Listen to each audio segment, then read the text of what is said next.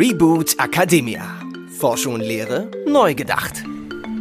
Ja, hallo, ich äh, freue mich richtig. Ich bin jetzt in Berlin, äh, sitze hier mit Ariel Stern und ähm, freue mich auf ein tolles Interview mit dir. Ähm, stell dich doch mal kurz vor, wer bist du und was machst du? Wer bin ich und was mache ich? Ja, genau. Ähm, Ariel Stern, ich, ähm, ich bin äh, Associate Professor an der Harvard Business School. Ich arbeite auch mit der Harvard Medical School zusammen. Äh, ich bin eigentlich Gesundheitsökonom ähm, und ähm, arbeitet zurzeit aber, ähm, nur lebt zurzeit in Berlin und arbeitet Teilzeit im Health Innovation Hub des BMGs, da sitzen wir gerade. Ja. Und ähm, ich bin auch Gastprofessorin am Hasso-Plattner-Institut ähm, Digital Health Center und unterrichte da auch einen Masters-Kurs. Sehr cool. Also wir freuen uns natürlich, dass du in Deutschland bist gerade.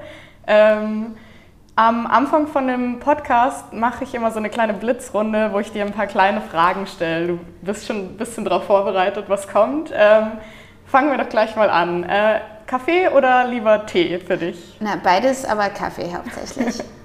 Twitter oder Telefonat? Es kommt so ein bisschen auf das Thema an, aber eher Twitter.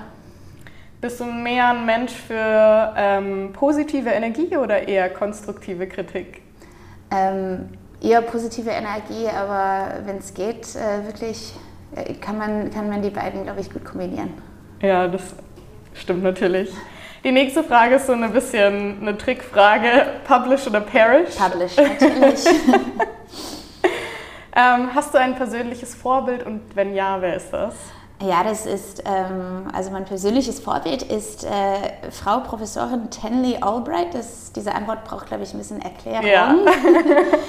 ähm, Tenley Albright ähm, war äh, fünf Jahre lang US-Meisterin im Eiskunstlauf und hat dann später Medizin an der Harvard University studiert, ist ähm, Professorin und äh, Chirurgin geworden und ähm, ist so, glaube ich, so ein cooles Beispiel äh, dafür, dass, äh, dass eine Person wirklich viele verschiedene Karrieren haben kann. Und ähm, als so Profisportlerin und dann später mal ähm, Ärzten, Professorin, äh, ich, ich finde die richtig cool. Ich habe selber Eiskunstlauf gemacht auch. Ah, sehr als, cool. Äh, also früher mal und ähm, genau, also die finde ich richtig cool. Da sind wir schon zwei hier im Raum. Ich habe auch früher Eiskunstlauf gemacht. Haben wir das schon mal diskutiert? Nein. Das ist witzig, ja. Nee, ich habe äh, ja. hab sogar, äh, hab sogar in Berlin ähm, so Anfang äh, des Jahrhunderts äh, mit Kathi Witt trainiert. Ach, Quatsch. Ja, okay. Also sie hat damals, das hast du auch wahrscheinlich mitbekommen, sie hat damals immer so, so Weihnachtsshows gemacht mhm. und äh, die hat dann immer äh, jeden Herbst quasi wieder angefangen. dann äh, regelmäßig zum Training zu kommen und hat ihre, ihre Weihnachtsshows geübt äh, hier in Berlin-Hohenschönhausen. Sehr, sehr cool, okay. Ja. ähm, was ist für dich die beste Erfindung der Menschheit? Die beste Erfindung der Menschheit, ähm, eigentlich soll man irgendwie was ganz Schlaues sagen, aber also so wirklich die ersten Sachen, die dann, äh, worauf ich gekommen bin, waren so, so irgendwie so Wein oder so Käse oder irgendwas mhm. äh, Essbares. Aber ähm, ja, ich, äh, ich, oder Sport, aber irgendwas, äh, was man ähm, mit anderen genießen kann und was einem Spaß macht. Das ist doch cool. Ähm, was findest du ist eine Sache, die einem keiner beibringt und die man aber unbedingt lernen sollte? Ja, das ist, äh, es gibt so viele Sachen, die ähm, die wirklich wichtig sind, äh, die äh, trotzdem ähm, irgendwie keinem direkt beigebracht sind oder werden. Ähm, ich glaube, so, so irgendwas mit so, wie man Beziehungen aufbaut und pflegt. Und äh, ich meine, das ist so professionell auf jeden Fall, ähm, aber auch so privat. Also das ist so Freundschaften, aber auch natürlich professionelle Beziehungen, wie, wie nicht nur das Networking, aber wie wie baut man wirklich so eine, eine bedeutende und, und substantive Beziehung auf. Das äh, ist wichtig äh, für das Privatleben, aber auch für die Forschung, über die wir, glaube ich, auch gleich reden. Absolut, ja, da steigen wir jetzt gleich ein. Ähm, kannst du vielleicht einfach kurz mal ein bisschen was erzählen, was du in deiner Forschung machst ähm, und wie du dazu gekommen bist, dass du jetzt äh, nach Berlin gekommen bist. Ja, ähm, äh, ich, also wie gesagt, ich ähm, also promoviert äh, habe ich in Public Policy and Economics. Äh, ich bin Gesundheitsökonomin und ähm, mache äh, mach Forschung, ähm, also so eine Kombination aus Versorgungsforschung und Themen, die man wirklich als so Data Science für, also im Gesundheitskontext ein bisschen beschreiben könnte, unter anderem auch Regulatory Science. Ähm, da ähm, habe ich äh, ziemlich viel äh, mit klinischen Studien dann zu tun gehabt ähm, und wie das in der Praxis dann funktioniert. Also was, was passiert eigentlich, wenn man zum Beispiel ein Medizinprodukt auf den Markt bringen will? Äh, wie sehen die klinischen Studien aus? Äh, was kann man dann daraus lernen? Äh, was, was, bedeutet es, dass, ähm, dass die Anforderungen zum Beispiel anders sind für, ähm, für Pharma- und Medizinprodukte und warum haben wir die Produkte, die wir dann haben? Also das ist, äh, das ist dann eine, ähm, ja, so, so, nur so eine kleine Auswahl von, von den ganzen guten Ideen, die, ähm, die wir mal in der Wissenschaft gehabt haben äh, wie sehen die Anreize aus ähm, und ähm, was ist die Rolle zum Beispiel von der Food and Drug Administration in den USA oder von der European Medicines Agency in Europa? Ähm, und warum bekommen wir die Produkte, die wir, die wir haben? Und wie, wie funktioniert das dann auf dem Markt? Also solche Fragen äh, sind für mich ähm, Hauptthemen in der Forschung getroffen haben hier in Berlin. Und, Hat ähm, Spaß gemacht. Danke, dass schön. du vorbeigekommen bist. Masterskurse. In den USA unterrichte ich einen Kurs, der heißt Transforming Healthcare Delivery und ähm, es geht dann um die Frage so, äh, was für neue Businessmodelle haben wir dann äh, in, der, in der Versorgung? Ähm, kann, man, ähm, kann man Produkte oder OPs oder ähm, das Management von äh, chronischen Krankheiten irgendwie anders bezahlen oder anders gestalten? Wie kann man mit digitalen Tools ähm, Sachen eventuell besser machen oder billiger machen oder patientenzentrierter machen? Ähm, solche, solche Fragen. Äh, ich unterrichte dann auch äh, hier in Deutschland. Äh, wie gesagt, ich habe eine Gastprofessur am Hasso-Plattner-Institut und ich unterrichte einen Kurs ähm, der heißt so 21st Century Healthcare Businesses, äh, Doppelpunkt, dann so äh, Regulatory Policy und Legal Aspects. Und da diskutieren wir dann tatsächlich ähm, Fragen wie, okay, also ganz praktisch, wie funktioniert das, wenn man so, eine, so ein neues Pharmaprodukt oder Medizinprodukt auf den Markt bringen will? Wie funktioniert das, wenn man eine neue digitale Gesundheitsanwendung hat und ähm, die auf den Markt bringen will oder für die eine klinische Studie dann machen will. Ähm, genau, und äh, das, ist, das ist für Masterstudenten in Digital Health. Also die sind natürlich besonders an, an digitalen äh, Themen interessiert. Und äh, da haben wir auch so, so einen Fokus im Kurs drauf. Sehr cool. Also du hast jetzt schon ganz viele so Fragen gestellt oder Fragen aufgezeigt, die es da gibt in dem Bereich. Und ich denke, das ist nicht nur für den Health-Bereich interessant oder den Gesundheitsbereich, sondern eigentlich generell in der Forschung so ein bisschen die Frage, wie kann ich meine Forschung oder zumindest die anwendungsorientierte Forschung, die jetzt nicht Grundlagenforschung ist, so gestalten, dass es am Ende für die Personen, die davon beeinflusst sind, ähm, nützlich ist, sicher ist und sinnvoll ist. Genau, und das sind jetzt natürlich super große Fragen. Ja. Ähm, ich weiß nicht, kannst du da vielleicht ein bisschen reingehen und erzählen? Was, nee, also das ja. ist, es ist äh, tatsächlich, also das sind so wirklich grundsätzliche Fragen. Das sind Fragen, äh, womit wir uns, glaube ich, noch mehr beschäftigen sollen und können in der Forschung. Ähm, also ich habe immer relativ praxisnah geforscht, das ist mir super wichtig. Ähm, und meine Zeit auch hier im Health Innovation Hub ähm, das, äh, also ich, ich bin hier nicht, weil ich äh, muss, sondern weil ich, weil ich hier sein, sein möchte, weil ich sehen will, ähm, wie die Umsetzung dann in der Praxis funktioniert. Ähm, das Health Innovation Hub ist natürlich für, ähm, für alle äh, digitalen Themen dann als, als ähm, Think Tank und Sparring-Partner dann äh, für das BMG da. Und, ähm, und äh, vielleicht können wir das später diskutieren, aber es, äh, es ist äh, in Deutschland gerade sehr viel los, beziehungsweise in den letzten paar Jahren ähm, ist äh, eine Menge passiert im äh, Bereich äh, Digitalisierung, äh, vor allem äh, im, im, Gesundheitswesen.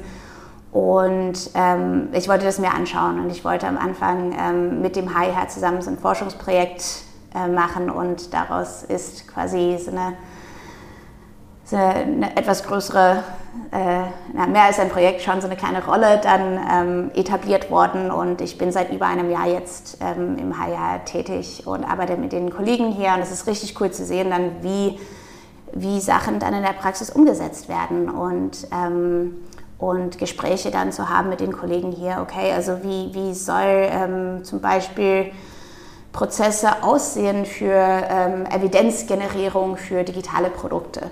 Ähm, und äh, wirklich so, so rein praktisch, ähm, wie, wie sowas dann funktionieren soll, dass es nicht nur so eine akademische Übung ist, dass wir dann vielleicht mit Studenten oder mit Doktoranden dann sowas diskutieren oder so ein Paper dazu schreiben oder ein paar Papers, sondern ähm, dass, dass man dann mit, ähm, mit Menschen äh, in in der, äh, der sogenannten Real World dann drüber ja. sprechen, äh, finde ich, find ich super wichtig.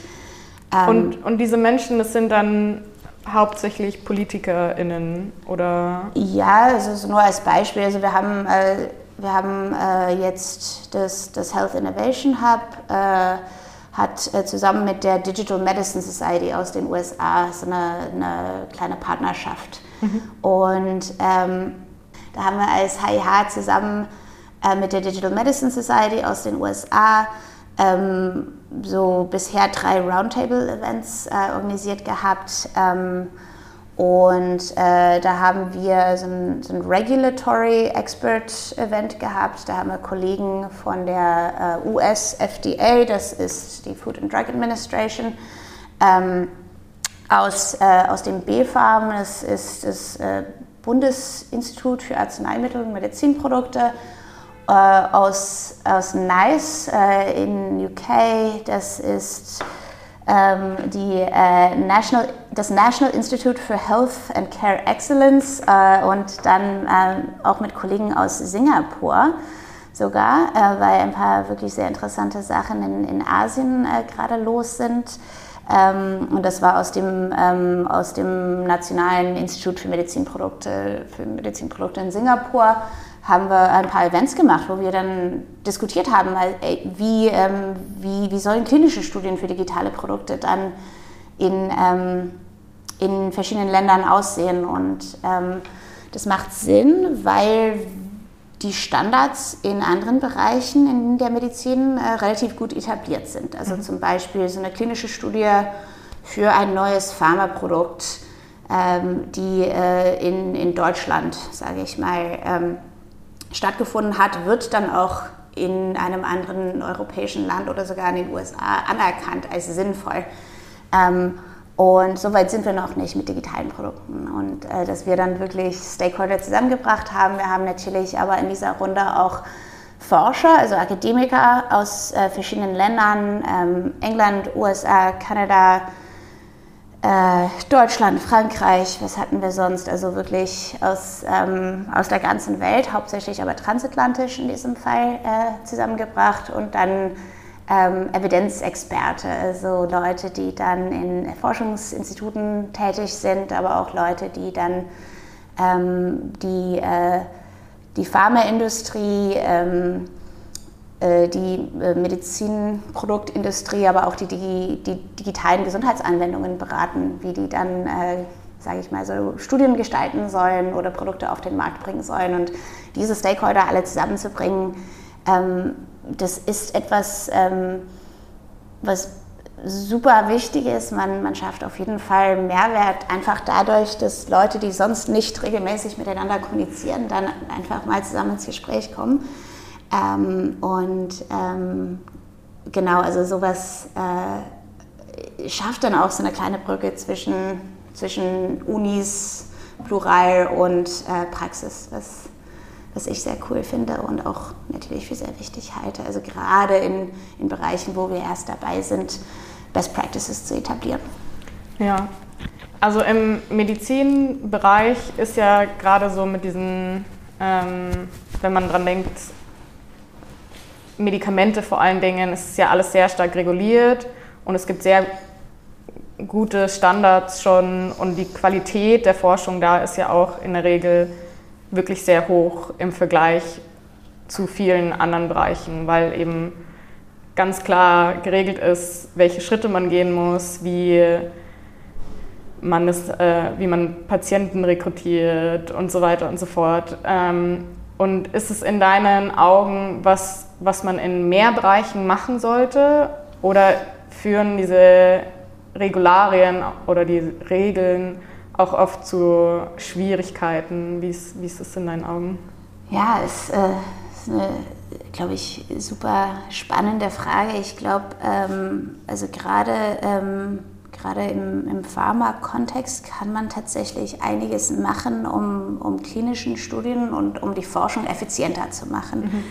Ähm, ich, äh, es gibt zum Beispiel innovative Studiendesigns, die aber trotzdem ähm, sehr gut sind mhm. und ähm, wo, wo die Evidenz, die dadurch geliefert wird, wirklich eine sehr hohe Qualität hat. Ähm, so nur so als Beispiel, ich habe ein bisschen über äh, sogenannte Adaptive Platform Trials geschrieben, ähm, so adaptive Plattformstudien, ähm, wo, ähm, wo man dann ähm, Simulationen und statistische Methoden äh, mit reinbauen kann, ähm, so dass, äh, dass Produkte, die dann wirklich sehr gut sind, dann schneller durchkommen und Produkte, die, äh, sage ich mal, nicht so gut funktionieren, dann schneller äh, erkannt werden, also dass es schneller erkannt wird, dass bestimmte Produkte dann in Patienten doch nicht so gut funktionieren und dass ähm, wir den pa Patientinnen dann den Stress und die Zeit und die Kosten sparen können, ähm, in Studien zu sein, wo das Produkt eigentlich dann nicht weiterkommen wird. Mhm. Ähm, also da sparen die, die Firmen, die Forscher natürlich auch an so Kosten und, und Zeit und, und Stress. Ähm, also da kann man auf jeden Fall Sachen ein Tick innovativer und ein, ein Tick moderner gestalten ähm, und den ganzen Prozess ein bisschen effizienter machen. Ähm, Nichtsdestotrotz finde ich das äh, super wichtig, dass, ähm, dass wir die Standards woanders wirklich ein bisschen aufheben. Also ich, ich glaube, ähm, gerade im digitalen Bereich ähm, sind wir erst dabei, Best Practices zu etablieren. Und, und ähm, es gibt Produkte, die super effektiv sind und, ähm, und Patientinnen wirklich helfen können. Aber wir sollen dann auch in der Lage sein, vernünftige Studien zu, zu designen und, ähm, und äh, zu machen, so dass diese Produkte dann äh, auch mit den gleichen Standards und mit der gleichen dann Qualität auch anerkannt werden, wie, ähm, wie Pharmaprodukte und Medizinprodukte. Ähm, und ähm, das finde ich auch super wichtig, also beides. Ja. Ähm, kannst du vielleicht ganz kurz mal sagen, was du meinst, wenn, wenn du von digitalen Medizinprodukten sprichst? Weil ich weiß nicht, ob je, jede ja, jeder das so natürlich, auf dem natürlich. Schirm hat. Da, da weiß ich ja. auch nicht, wie viel äh, Kontext die, äh, die Zuhörer äh, haben werden. Ähm, ja, also es gibt ähm, natürlich verschiedene Definitionen, ähm, aber man, man redet oft äh, von äh, zum Beispiel SAMD, das ist Software as a Medical Device oder Software, ähm, die dann wirklich als Medizinprodukt funktionieren soll. Ähm, man sagt äh, auf Englisch auch Software as Medicine. Mhm. Also diese Idee, ähm, die Idee ist mehr oder weniger, dass man Softwareprodukte hat, die wirklich äh, therapeutische Wirkungen haben und als Therapien dann verwendet werden können. Mhm.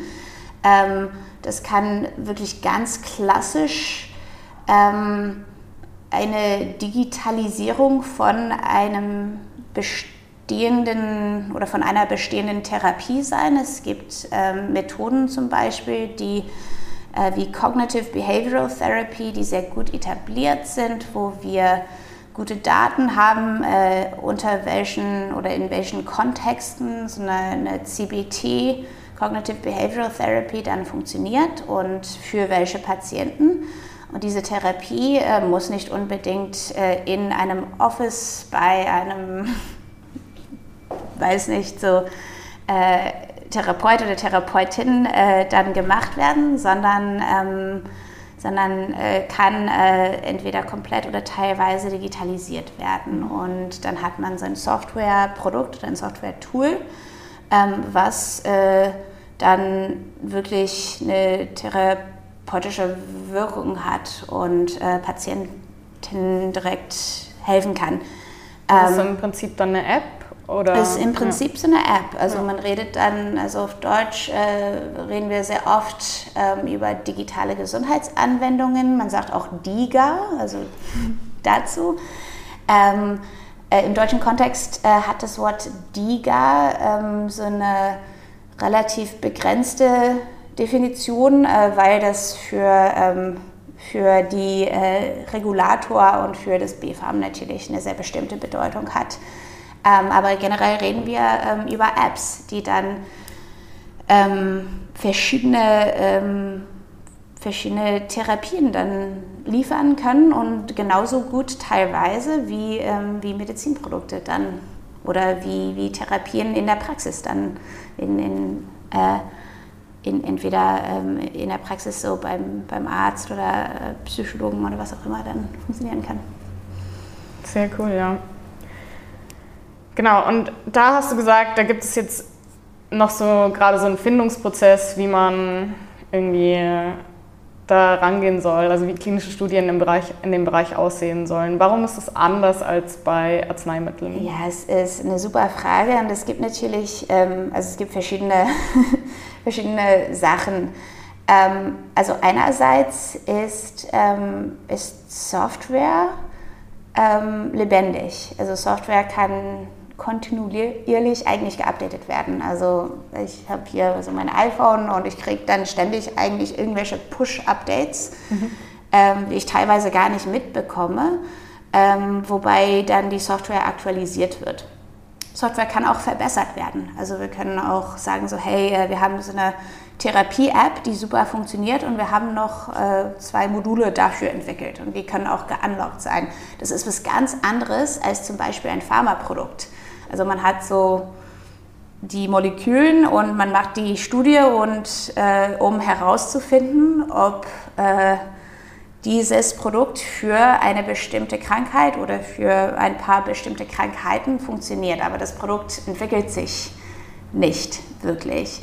Ähm, also das ist dann ähm, einfach etwas, was Software dann anders macht. Also dann gibt es rein praktische Fragen, wie man so eine klinische Studie macht. Also mit Pharmaprodukten, also viele, auch die, die dann nicht unbedingt im Pharmabereich unterwegs sind, ähm, verstehen das Konzept ähm, von so Placebo-Studien. Also ich, wir haben, weiß nicht, äh, die Biostatistiker sagen uns, wir brauchen 80 Leute für unsere Studie ähm, und 40 sind in der sogenannten Placebo-Gruppe, 40 bekommen dann das neue Produkt und wir schauen, also wir randomisieren die, schauen äh, wirklich, das randomisiert die Hälfte der Leute dann so eine Placebo-Tablette bekommen, die andere Hälfte bekommt dann ähm, das neue Produkt und wir gucken dann die Outcomes an von den zwei verschiedenen Gruppen, gucken, ob die Leute, die das tatsächliche Produkt Produkt bekommen haben, dann gesünder sind zum Schluss.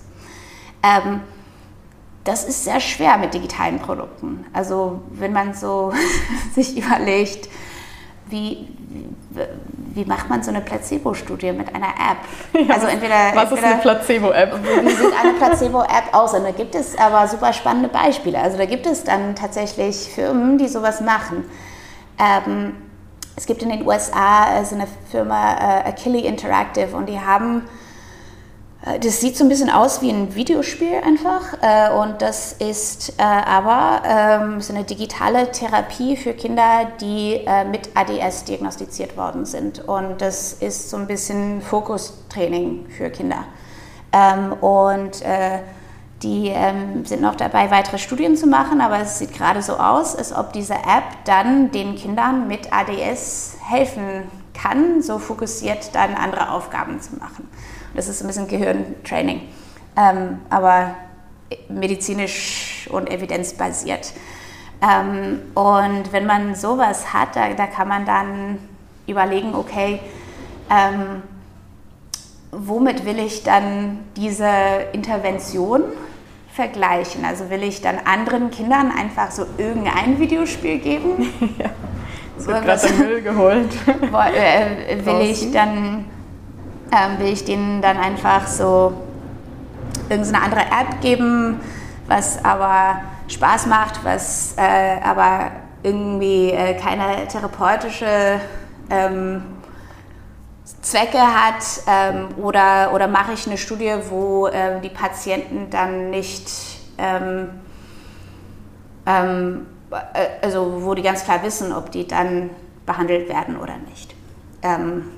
Also, aber also diese praktische, die praktischen Fragen sind dann tatsächlich äh, neu äh, mhm. im digitalen Kontext. Und ähm, da kann man, es gibt sehr kreative Lösungen, aber man muss sich dann auch ein bisschen überlegen, äh, wie, wie eine gute Studie aussieht und wie werden die Wissenschaftler das verstehen und auch die Leute, die später mal solche Produkte zahlen. Also man muss dann auch irgendwann später mal die Krankenkassen davon überzeugen, dass diese Studie wirklich sinnvoll war und dass das Produkt wirklich so wirksam ist, wie äh, diese Studie zeigt. Und ähm, da haben wir also randomisierte, äh, kontrollierte Studien machen wir in der Pharmaforschung seit fast 100 Jahren, seit mhm. über 90 Jahren auf jeden Fall.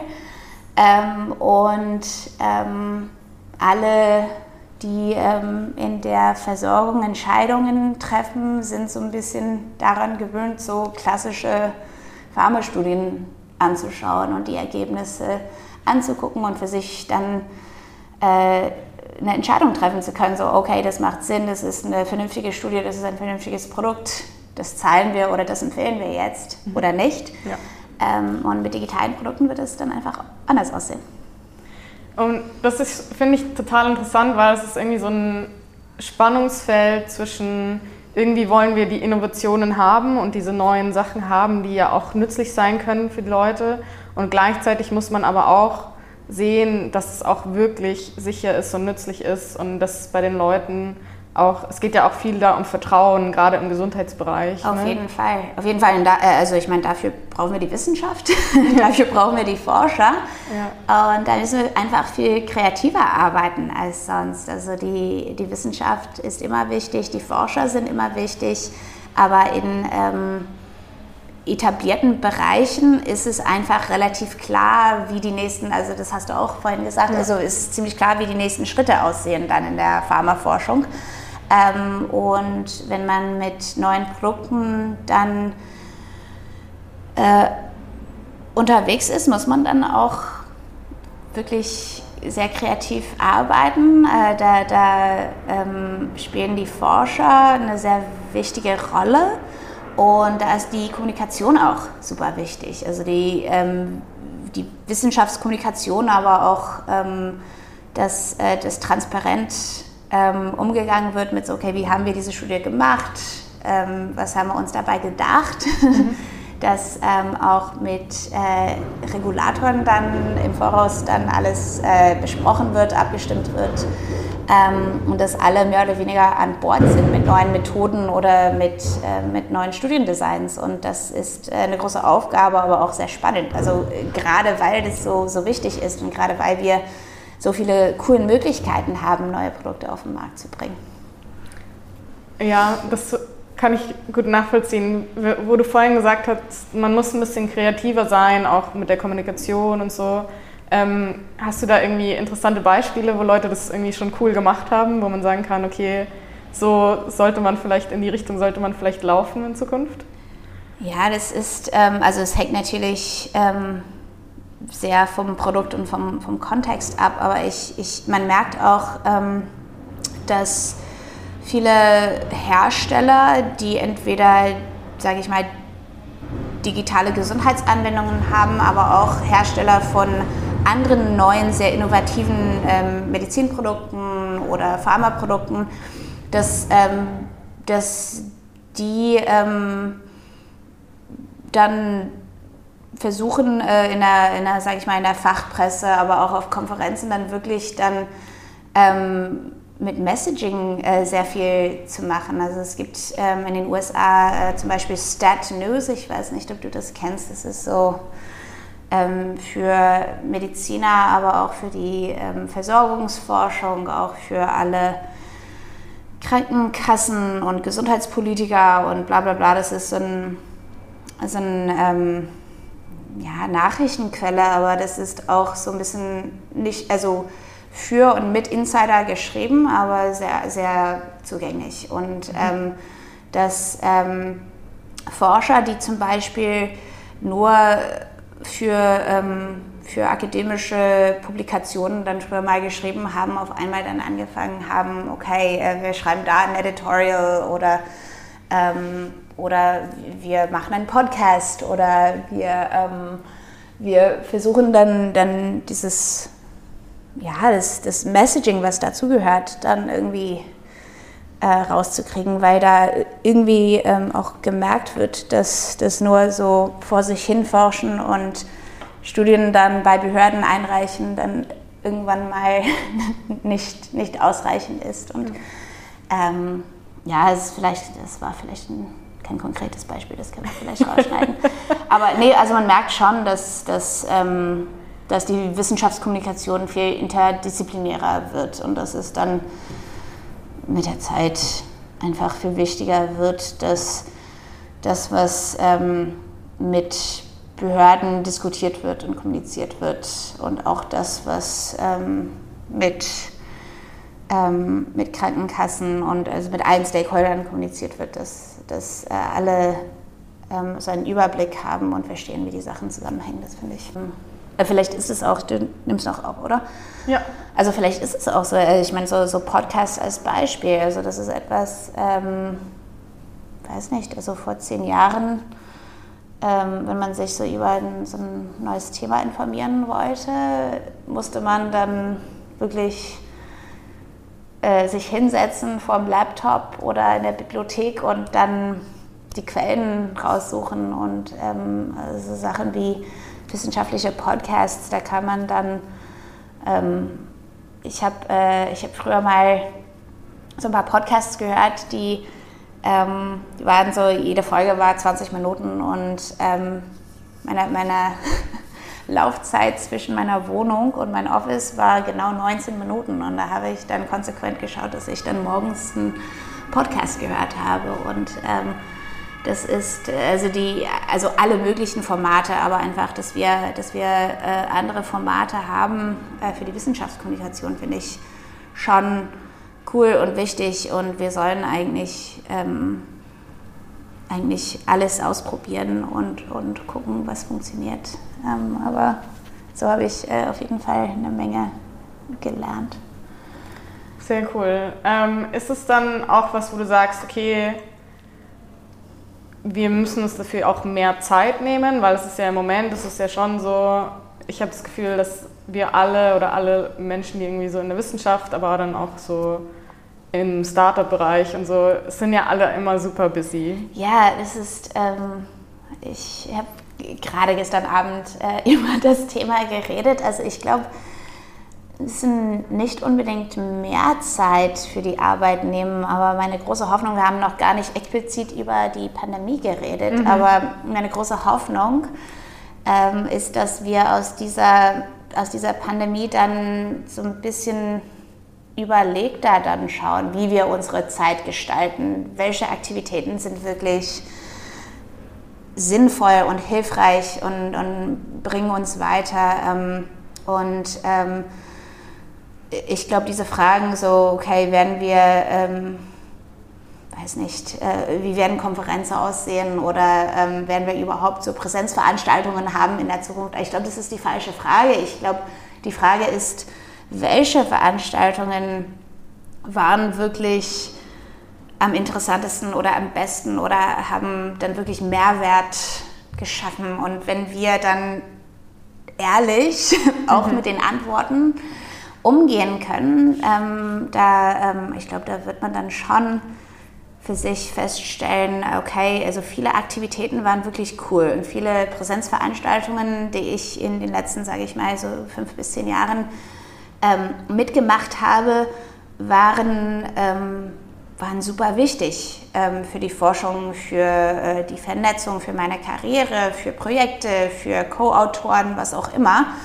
Und dann gibt es ein paar Veranstaltungen und Events und Kurse, die dann im Nachhinein eigentlich vielleicht nicht so sinnvoll gewesen waren. Und wenn wir alle so ein bisschen überlegter dann in der Zukunft gucken, okay, was hat Sinn gemacht, da, da kann man dann ähm, die Sachen behalten, die, ähm, soweit man dann das im Voraus wissen kann, die wir alle am wichtigsten und am hilfreichsten finden. Und da, da, da muss man nicht unbedingt alles, alles dann wieder machen, äh, was wir vor zehn Jahren gemacht haben, einfach äh, weil die Pandemie dann irgendwann hoffentlich vorbei ist, sondern ähm, kann man so ein bisschen schlauer gucken, wie, wie wir unsere Zeit benutzen und welche Events dann doch online stattfinden können oder nicht unbedingt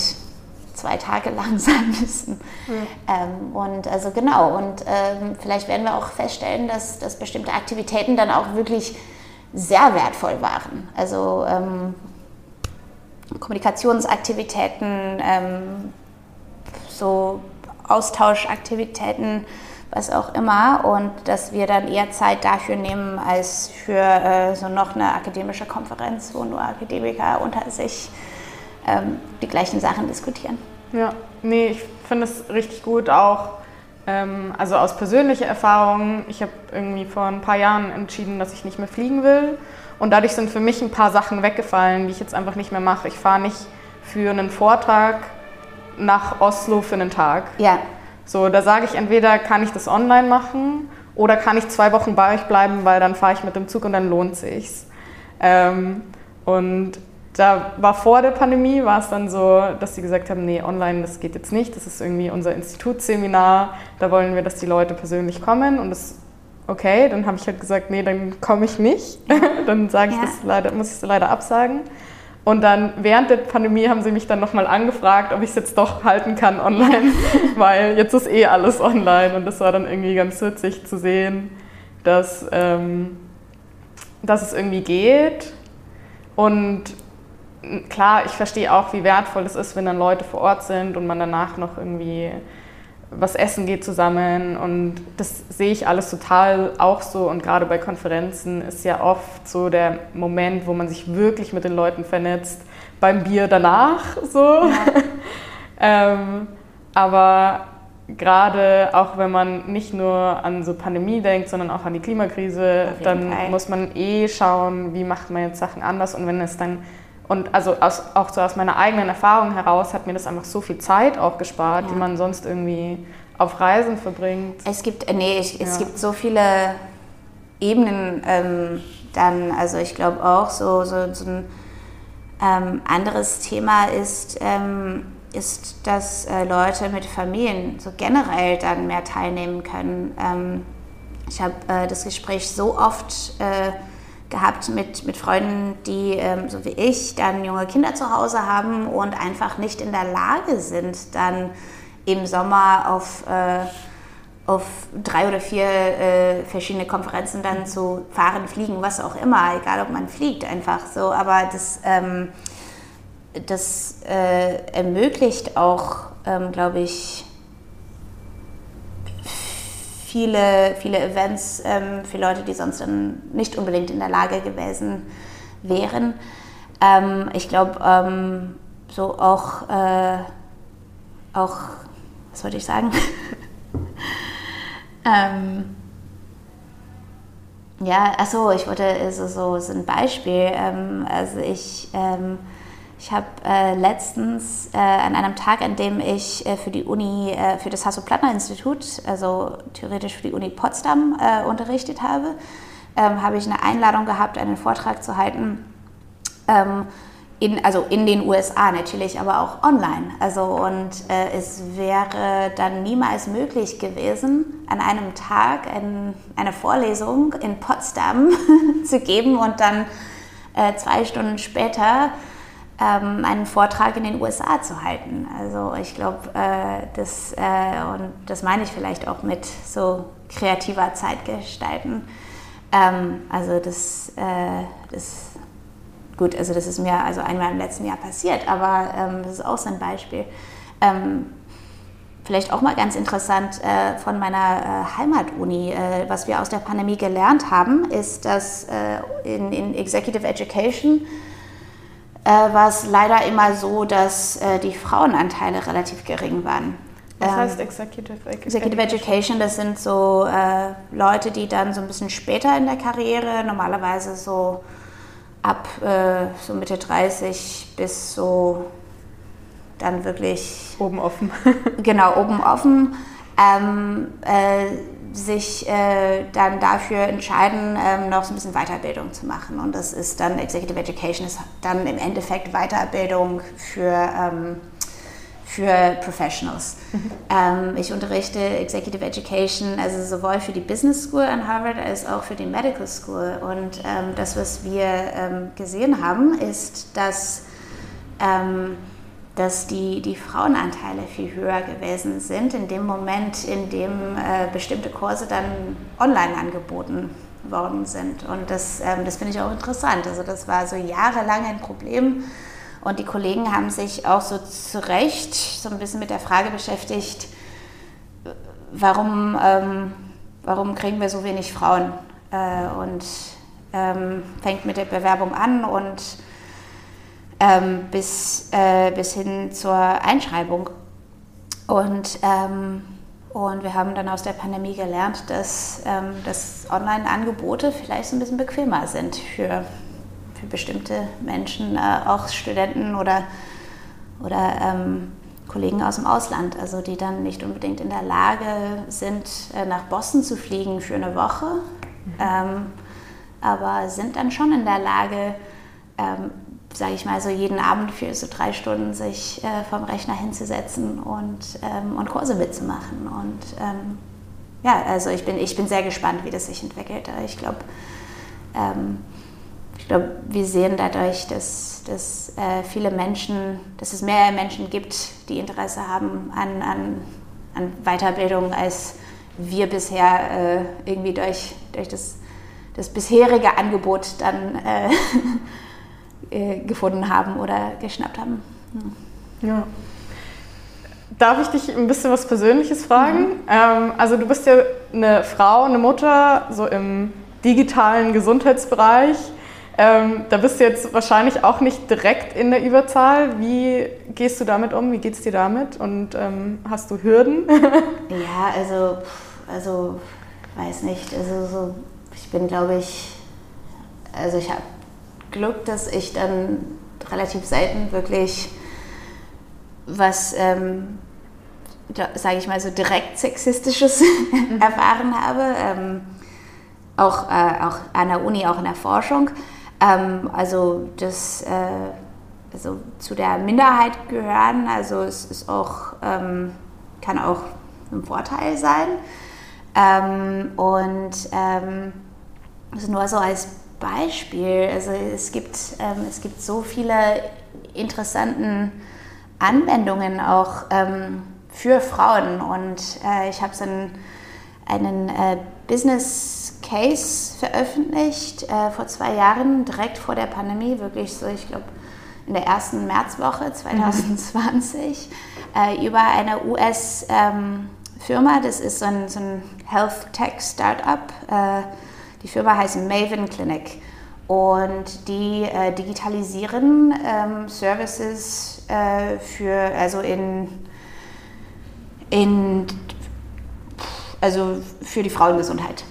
So groß, äh, groß gesagt, äh, machen eine Mischung aus Telemedizin und, und verschiedene Sachen. Und diese Firma war, ähm, also die machen voll die coolen Sachen und ähm, die äh, sind inzwischen, ähm, haben jetzt nochmal äh, so, so Geld äh, geraced, sind inzwischen äh, so ein, eine sogenannte Unicorn-Firma, sind über äh, eine Milliarde wert. Und, ähm, und ich war dann einfach in der Lage, dann zu verstehen, also, ey, wie funktioniert dann so eine, eine, App, die dann eine Person in der Schwangerschaft unterstützt. Also das ist, ähm, das ist dann vielleicht nicht, äh, nicht für jeden klar. Und ähm, die haben dann auch unter den Investoren haben die ähm, auch so wahnsinnig viele ähm, so VC-Partnerinnen, ähm, was dann nicht unbedingt üblich ist für so eine Tech-Firma äh, in der Gesundheitsbranche. Also ich glaube, es gibt so schon ähm, Gelegenheiten zu schauen, hey, was, was wird eigentlich gebraucht, äh, was ist eigentlich so äh, was wäre nützlich und sinnvoll in dem Kontext, ähm, die dann vielleicht von den Kollegen nicht unbedingt direkt gesehen werden. Ähm, ja, also ich glaube, ähm, so, eine, so eine andere Perspektive äh, hat man dann schon. Und ich glaube, viele von den wirklich erfolgreichen Startups äh, in, in der Gesundheitsbranche, die ich jetzt gerade sehe, die, die sprechen auch ähm, Leuten an, äh, die dann bisher ähm, seltener angesprochen äh, worden sind. Also Frauen, es gibt auch so spannende Startups in den USA, die, ähm, die äh, Produkte für so äh, für die äh, so Trans-Community anbieten zum Beispiel. So wirklich so äh, sehr coole, sehr coole Beispiele. Ähm, ja. Also ich habe tatsächlich auch in meinem Freundeskreis ähm, also Freundinnen, die Apps benutzen für die Verhütung zum Beispiel, ja. dass sie so immer wissen, wann ist der Zyklus, in welchem Stadion und ja. wann muss ich aufpassen und wann ja. nicht, genau. Aber das ist eigentlich ein, schon ein wichtiger Punkt und also ich habe kürzlich ein Buch gelesen, das heißt Invisible Women und da geht es halt genau darum, dass früher halt die Forschung immer nur von Männern mit Männern für Männer gemacht wurde ja. und das es halt zu Riesenproblemen geführt hat.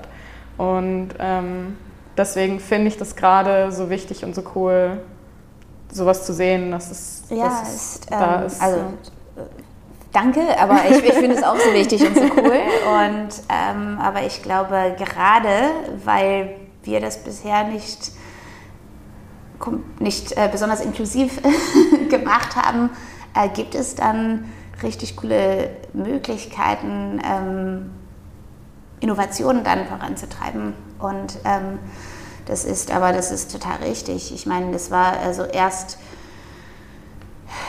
erst neuerdings ähm, haben wir so überhaupt die Möglichkeit, äh, zum Beispiel schwangere Personen äh, dann in klinischen Studien überhaupt aufzunehmen. Mhm. Ähm, und äh, das, haben wir, das haben wir auch gesehen, äh, zum Beispiel äh, jetzt mit Covid-Impfungen. Also dass es so lange gedauert hat, bis eine offizielle Empfehlung ausgesprochen wurde für schwangere Frauen, ob die sich äh, impfen lassen sollen, können, wollen. Und ähm, das, äh, also da haben wir noch, glaube ich, eine Menge zu tun, aber ähm, wir haben die Gespräche zumindest heutzutage und yes. wir haben die Innovationen und äh, müssen die nur äh, unterstützen. Und ähm, ja. Ja, denkst du, dass wir sozusagen, wenn wir jetzt auch so in, an das Arbeitsumfeld denken, wir haben jetzt schon ein bisschen darüber gesprochen, dass man Zeit vielleicht ein bisschen flexibler, intelligenter einteilen kann. Gibt es noch irgendwie andere Sachen, die wir machen könnten, um jetzt auch Eltern, weil das ist jetzt was, wo ich mich jetzt nicht so gut auskenne, wo wir Eltern besser unterstützen könnten, dass die, dass es denen leichter fällt, äh, ja, in der Forschungswelt teilzuhaben, ähm, sowohl oder auch als Lehr Lernende, mhm. als Studierende. Ähm, ja. ja, ich glaube, also für mich, ähm, das ist eine, eine, super, also da kann ich wirklich nur so privat beantworten. Mhm. Ähm, ich glaube, also super wichtig ist, äh, Menschen und Familien möglichst viele Optionen anzubieten. Ähm, und ähm, in dem Moment, in dem wir Online-Angebote ähm, schaffen können oder flexiblere Arbeitszeiten irgendwie ermöglichen können, dann, dann kann das nur hilfreich sein. Ähm, aber ich glaube auch äh, die Bereitschaft, einfach äh, solche Sachen offen zu diskutieren und, und, ähm, und dann zu planen, ist auch, ist auch sehr wichtig. Äh, ich, ähm, und, und einfach also schon so Vorbilder zu haben. Ich habe so, nur also als Beispiel, ich habe so eine Doktorandin, ähm, super Frau, also hat schon eigentlich äh, viel veröffentlicht, ähm, schreibt eine super Doktorarbeit jetzt gerade. Und ähm, sie, äh, sie hat, ähm, hat dann, also ist jetzt schwanger, bekommt äh, in, in ein paar Wochen ein Kind und ähm, sie äh, kam aber zuerst zu mir und meinte so, hey, ähm, ich bin schwanger, ich freue mich. Ich sehe, hey, okay, herzlichen Glückwunsch. Und äh, sie war so, aber okay, das, das hast du auch, du hast auch irgendwie Forschung und Schwangerschaft äh, zusammen gemanagt und geplant. Hast du Tipps für mich? Und mhm. ich glaube, dass wir dann einfach ähm, das als ähm, einfach so ein Teil der Planung verstehen und nicht als so, oh mein Gott, das ist ein Problem, eine Person wird und dass wir das auch normalisieren, dass, dass, äh, dass andere Eltern auch nicht unbedingt äh, die, die dann Kinder gebären, dass, dass die dann auch ein, paar, so ein bisschen Zeit ähm, freinehmen, dass, dass wir das dann ähm, als normal sehen und damit umgehen können. Also finde ich äh, schon schon längst überfällig. Und ich glaube, wir, wir sind aber dabei, diese Gespräche zu haben. Da muss ich aber auch ganz ehrlich sagen, dass dass das in vielen Hinsichten in den USA ein bisschen besser läuft als, als in Deutschland. Ja. Aber, ähm, aber da, da haben wir auch eine Menge zu tun. Also inwiefern besser? Ähm, also es hängt natürlich von der Uni und äh, in den USA auch im föderalen System vom Bundesstaat ab. Also in Massachusetts, da wo, ähm, wo ich äh, zuletzt so gearbeitet und gelebt habe, ähm, gibt es ein Gesetz ähm, für, also im Bundesland Massachusetts, dass äh, alle Arbeitgeber ähm, dann ähm, die gleiche bezahlte Elternzeit für alle Eltern anbieten müssen. Und die Idee ist dann Anreize zu schaffen, dass äh, zum Beispiel so Väter oder Adoptiveltern dann auch ordentlich viel Zeit ähm, oder was heißt ordentlich viel Zeit, einfach Elternzeit nehmen. Ähm, und ähm, das, äh, das finde ich, äh, find ich wichtig und es wird es dann schließlich auch normalisieren, dass äh, zum Beispiel Väter dann auch ein paar Monate lang fehlen, nachdem, nachdem das Kind da ist und dass alle dann damit ähm, umgehen können. Okay, ich würde okay. jetzt, glaube ich, gerne nochmal so einen kleinen Bogen spannen. Es soll ja in dem Podcast so ein bisschen darum gehen, wie stellen wir uns die Zukunft von Forschung und von Lehre vor. Ähm, und wir haben jetzt ein bisschen über, darüber gesprochen, wie, muss, wie funktioniert das, wenn man neue Dinge hat, die man irgendwie neu strukturieren muss und neu regulieren muss. Wir haben ein bisschen über ja, Flexibilität der Arbeitszeit und ähm, ja auch ein bisschen Diversität gesprochen. Ähm, Gibt es irgendwie noch Themen, wo du sagst, wenn wir jetzt über Forschung und Lehre oder Forschung und oder Lehre der Zukunft sprechen, wo du jetzt sagst, okay, das ist was, darüber müssen wir auf jeden Fall nachdenken, das muss man irgendwie ändern, das muss besser werden?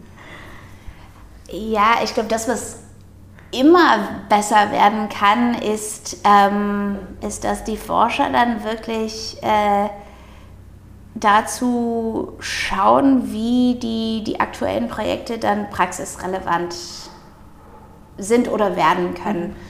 Ähm, und ähm, also habe schon gesagt, dass das mir super wichtig ist, aber ich glaube, das kann man dann auch ähm, in so vielen Bereichen dann so einfach einen Tick besser machen. Und wenn jeder für sich schaut, okay, ähm, bringe ich, äh, also ich habe voll oft zum Beispiel in, äh, in meinen Kursen habe ich ähm, sehr oft Gäste aus der Praxis.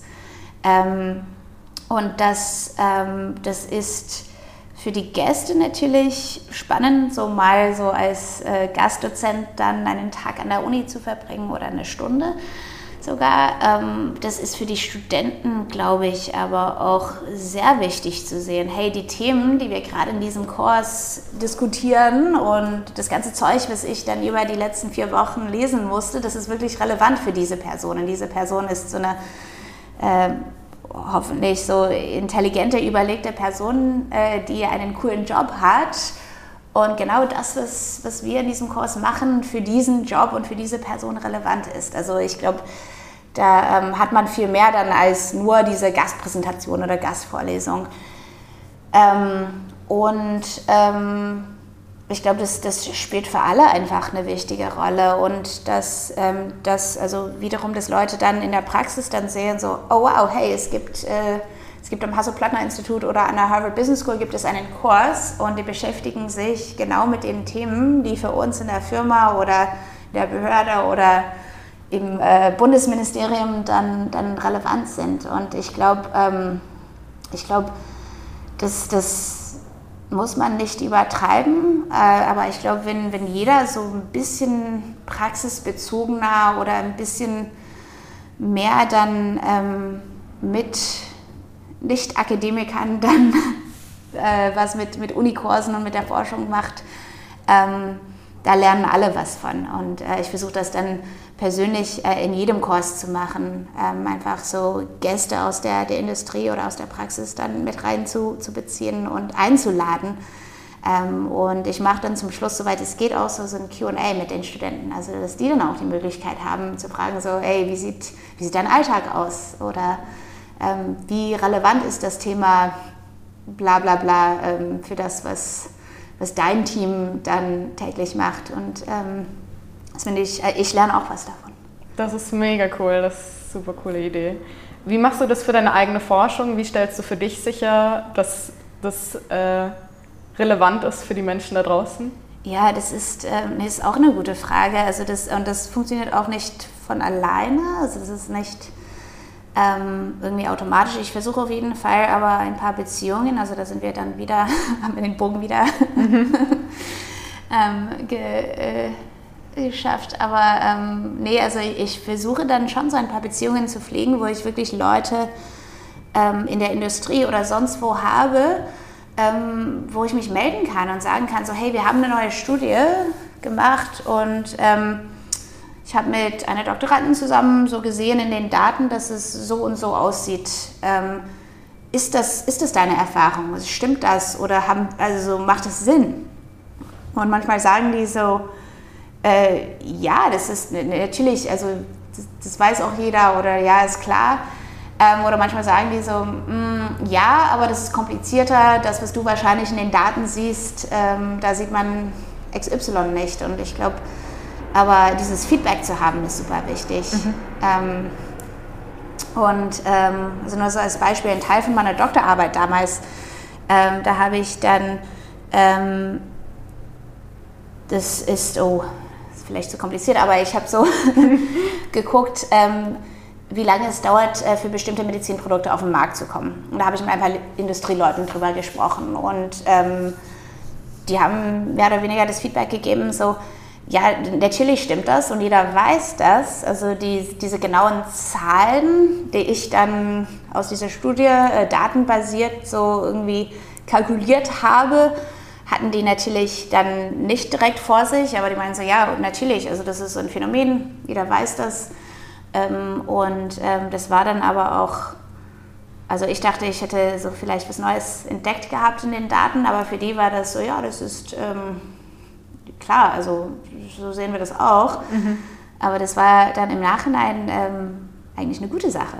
Also ja. dass, dass die Fakten, die ich aus den Daten gezogen habe, die Industrieleute nicht so wirklich überrascht hat oder haben.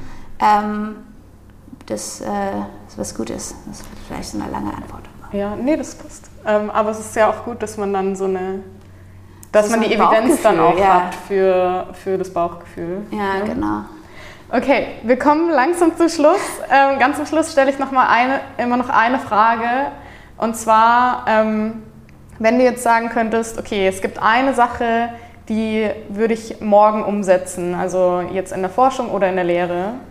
Ähm, was würdest du umsetzen, was würdest du verändern, ähm, wenn du jetzt sagen könntest, hier, ich habe einen Zauberstab und das wäre morgen ähm, besser? Oh. Darfst auch kurz nachdenken. Das ähm, ich glaube, also in der Lehre würde ich tatsächlich ähm, irgendwie etwas wie so Teaching Training einführen. Also das gehört auch zu den Sachen, die dann nicht unbedingt gut oder direkt beigebracht werden äh, für, für Akademiker. Also das, äh, da, da haben wir Glück an der, an der Harvard Business School, ähm, da haben wir sowas. Wir haben so quasi so ein Teaching Camp. Aber ähm, viele Forscher, die wirklich Weltexperten sind in dem, was die machen, dann eigentlich nie Coaching oder Feedback zum, zum Teaching oder Unterrichten dann bekommen haben. Und es gibt Leute, die wirklich fantastische Forscher sind, äh, die teilweise auch fantastisch über die Forschung kommunizieren können, die aber trotzdem richtig langweilige Vorlesungen bieten. Und ähm, na gut, die, die wirklich gut kommunizieren können, das ist dann seltener. Aber ich glaube, ähm, also wenn man promoviert, das, äh, die Erfahrung hast du auch. Also ja. das ist, ähm, äh, es geht darum, dann so eine richtig coole Doktorarbeit zu schreiben und coole Forschung zu machen und nicht unbedingt dann ähm, zu lernen oder zu meistern, ähm, wie man dann am besten in einer Vorlesung dann mit Studenten äh, im ersten Semester von einem Studium kommuniziert. Und ich glaube, ähm, ich glaube, das Allerbeste, was wir machen könnten für die, für die Lehre, wäre dann einfach ähm, Best Practices und so ein bisschen Teaching Training zu machen. Mit vielen von diesen brillanten Menschen, die aber trotzdem schlecht äh, darauf vorbereitet sind, Vorlesungen zu geben. Perfekt. Vielen Dank. Ja, danke dir. Ähm, ja, super, dass du dir Zeit genommen hast. Ich weiß, du bist gerade extrem busy und ähm, sehr unter Zeitdruck. Deswegen freue ich mich umso mehr, dass wir uns ähm, getroffen haben hier in Berlin. Und, Hat ähm, Spaß gemacht. Danke, dass schön. du vorbeigekommen bist.